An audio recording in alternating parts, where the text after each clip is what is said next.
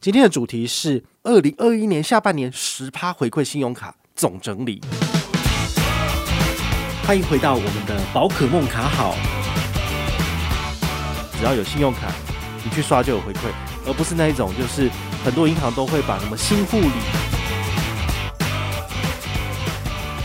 嗨，我是宝可梦，今天来跟大家聊一下二零二一年下半年信用卡回馈率超过十趴以上的卡片。我在这边呢，我先声明一个很重要的一个，这叫选卡的方针，就是有卡有刷有回馈，不管你是新旧户，好，就是我这边选出来的卡片是你只要有信用卡，你去刷就有回馈，而不是那一种就是很多银行都会把什么新户礼、什么行动支付最高十趴回馈加上去，但是如果你不是新户呢，像花旗、星展都喜欢玩这种把戏，那就会让这些旧户非常的不爽。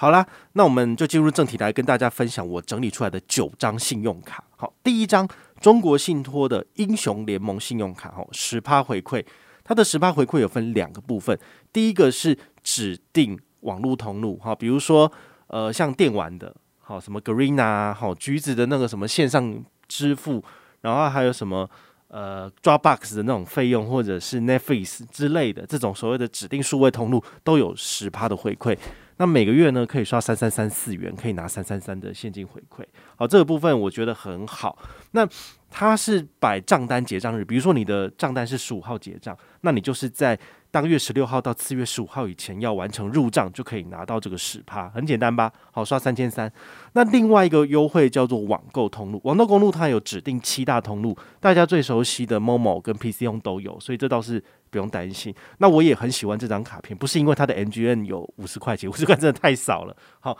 它真正厉害的地方是说，你只要刷五五五六元。那你就可以拿到五百五十五元的回馈金。那它有低消，就是每个月至少要刷五千。好，所以我会建议你，如果刷不到这么多，请你就是呃尽量使用这个什么储值金的系统，比如说 Momo 它有红利金，然后 PC 用有储值金的方式来符合这个规则。那符合这个规则之后，其实你每一个月都可以拿十趴，拿好拿满。那它是属于日历月，好，日历月的意思是一号到三十一号。好，所以你必须要在三十一号之前请款入账，那你才符合资格。那跟你的账单月份是不一样的。好，这两个活动是这张卡片都有，但是是要分开去做这个计算的。好，所以你自己要想清楚，然后确定需要再办这样子。好，那第二张是上海上映的小小兵信用卡，它也有十趴回馈，这真的是破天荒啊！前一阵子。嗯，我刚好有写了一篇文章，写了小小兵的这个周五的回馈。那你有兴趣的话，你可以就是看下面的资讯栏，或者是到我的部落格去搜寻都有哈，我有完整的解释。那它的规则很简单，就是你只要持有小小兵信用卡，不论你是分期卡或者是回馈卡，好，它有两种模式。那么你只要线上登录完成之后，这个登录也是不限量的哈，所以你只要记得有登录一次就好了。那么你可以在礼拜五的时候刷卡，都是有十趴回馈的。那每一个礼拜是刷一千拿一百，好，就是这样子。那你可以连续解几个任务呢？你可以解十六个任务，我已经算过哈。到十月底之前，七月到十月份刚好四个月份，然后一个月份可以赚四次左右。所以呢，你可以刷一万六。然后呢，回馈一千六，吼，这个也算蛮多的，哈。所以我觉得，你如果有这张卡片，你也想要拿十趴回馈的，这张卡片可以拿出来使用。那它是一般新增消费都有，比如说你在虾皮刷有没有？有。海外什么淘宝有没有？有。所以这个十趴其实不难赚，好。那比较无脑的做法，其实你也可以拿来出 PChome 十趴就好了。PChome 出一千块，然后就拿一百。这个是我个人觉得也是很不错的，毕竟它没有限定通路，那只要记得礼拜五刷就好了。不知道就用储值大法来解任务也可以。第三张张颖的买购卡十一趴，哦，这个在我们第六季的第一集就有讲过这张卡片了，它的好处跟坏处也跟你分析过了。那它唯一我觉得还算 OK 的是，不需要有任何的新增消费，不需要任何低消，你就可以拿到十一趴，只要在礼拜六跟礼拜日的部分。在某某或者是美食外送平台，好，只要有刷二八五七元，累计二八五七元，那么你就可以拿到十一趴回馈，大概是三百一十四左右。好，这个也是可以让你每个月去解一次任务，因为它是以账单周期来做计算，所以你的账单张颖的账单结算周期如果是三十号的话，你就是在七月一号到七月三十号之前呢，刷完二八五七元，并且回入账之后，你下个月就可以拿到这个回馈金。好，这部分还算可以啦。毕竟能够提出十趴回馈以上的信用卡银行其实不多，好，但这张卡片其实算是小有诚意。不过你要说它是网购神卡，我觉得你就太过誉了，哈，就是把它讲得太好了，不可能，好，没有那么好，呵呵，因为它的门门槛那个刷卡的上限实在太低了，我就不喜欢。那第四张呢，是我们昨天介绍过的 Line Bank 快点卡，哦，它有十八趴回馈。十八趴回馈怎么来呢？我再简单说明一下，它是属于卡片基本三趴，再加上额外的十五趴。那这十五趴有分平日跟假日，然后跟张颖一样。平日的话呢，你就是在四大指定通路，好，这个小七全家的 APP，还有 Foodpanda 跟 Uber Eats 来做中午的消费，中午十一点到下午两点，那么你可以拿到十五趴的加码。基本的卡片三趴也有，所以加起来最高十八趴。那你应该要刷多少才可以拿到最多的点数回馈呢？我会建议你在平日的时候刷两百零一元，可以拿到三十七点的 Line Points 点数。因为 Line Bank 快点卡它有一个优势是它的点数是无条件进入，所以你不论是拿到三点一点或者是三点六点，它全部都是给你四点的点数。觉得还不错。好，那假日的部分的话呢，你就是可以在六日时间来刷某某好，然后刷六百零一元可以拿到一百零九点的 Line Points 点数，这个也是我个人觉得，嗯，算尚可的部分。好，那我自己本身都会拿来解平日啊，假日我就不会去解了，因为假日说真的，你张颖也有十一趴，然后还可以刷两千八，还比较多一点点。那 Line Bank 的部分，它的趴数十八趴虽然高，但只能刷六百零一啊。好，下一张呢是我自己也很喜欢的，叫永丰三景卡。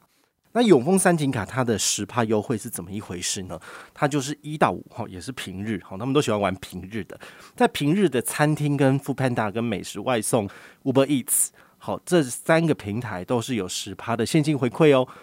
那一个月可以刷多少呢？就是账单结账周期可以刷两千哪两百。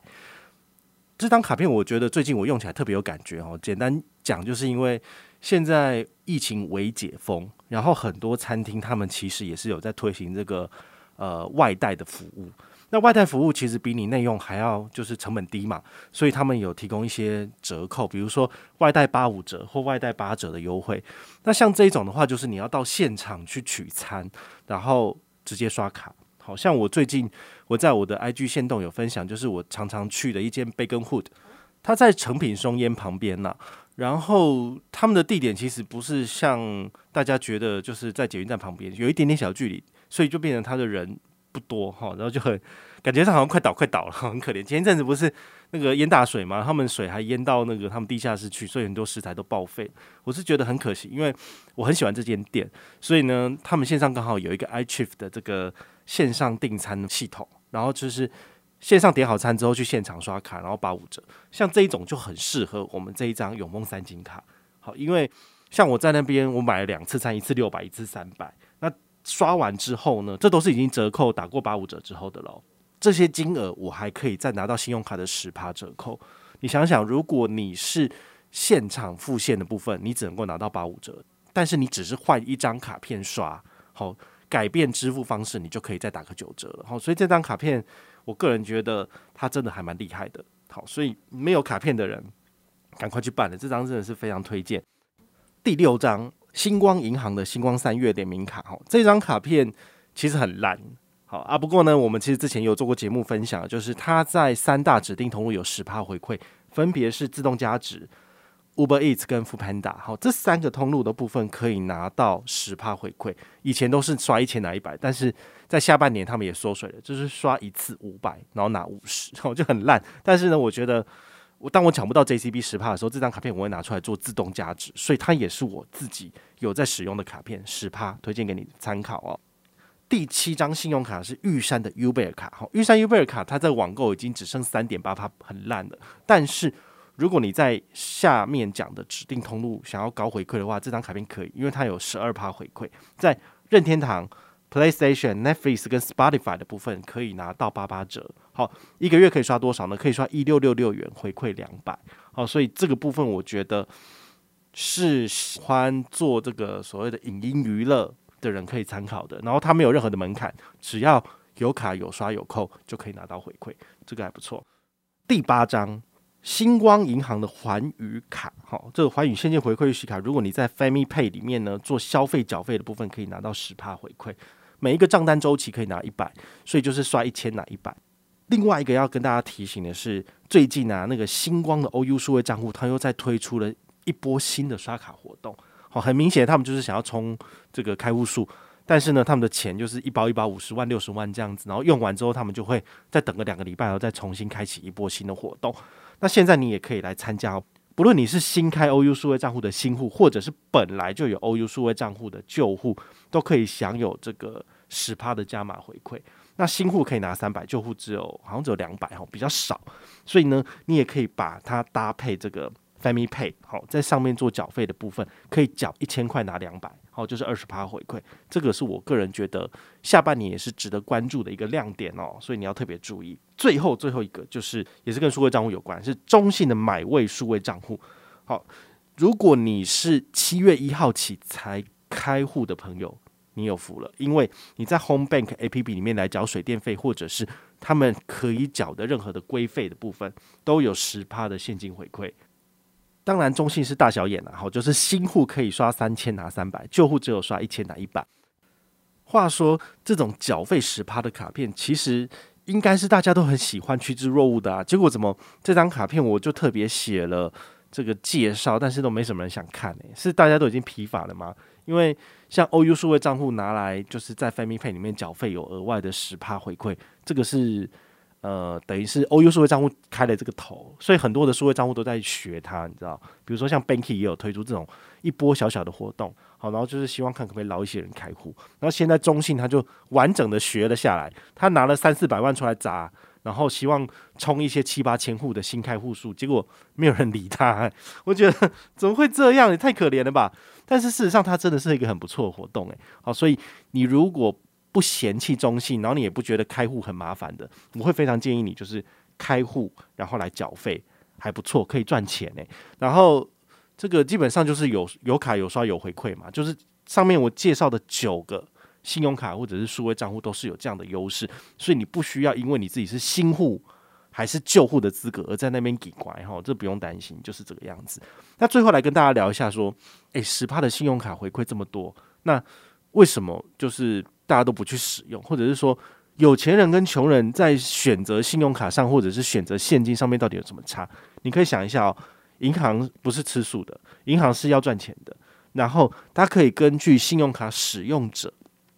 然后来收取这个，比如说违约金，好，或者是循环利息，他收到的利息就是他的收入，他把这些收入呢，再提拨成下一年的预算来办活动，然后再回馈给消费者。那你想想看，如果你是一个精明的消费者，你从来没有付钱给银行，他从你身上收不到手续费，但是呢，你年年都把它的优惠用好用满，这是不是就是某一种财富上的，这叫做移转？好，就是。当你越常使用信用卡，其实会加剧社会的贫富差距，真的是这样子。因为那些永远在缴付循环利息、永远在缴逾期滞纳金的人，他们都是把这个钱交给银行，然后银行再拿来办活动，然后又提供给你。所以呢，事实上这是一个很现实的问题，就是说，如果国家要降低贫富差距的话，其实应该要禁止大家使用信用卡，因为这样子的话，刷卡付现同价的情形之下，才不会有这种财富转移的现象。但是呢，如果你是聪明的人，你才应该要使用信用卡，因为这样子你才可以越刷越赚。好，我是宝可梦，我们下回再见，拜拜。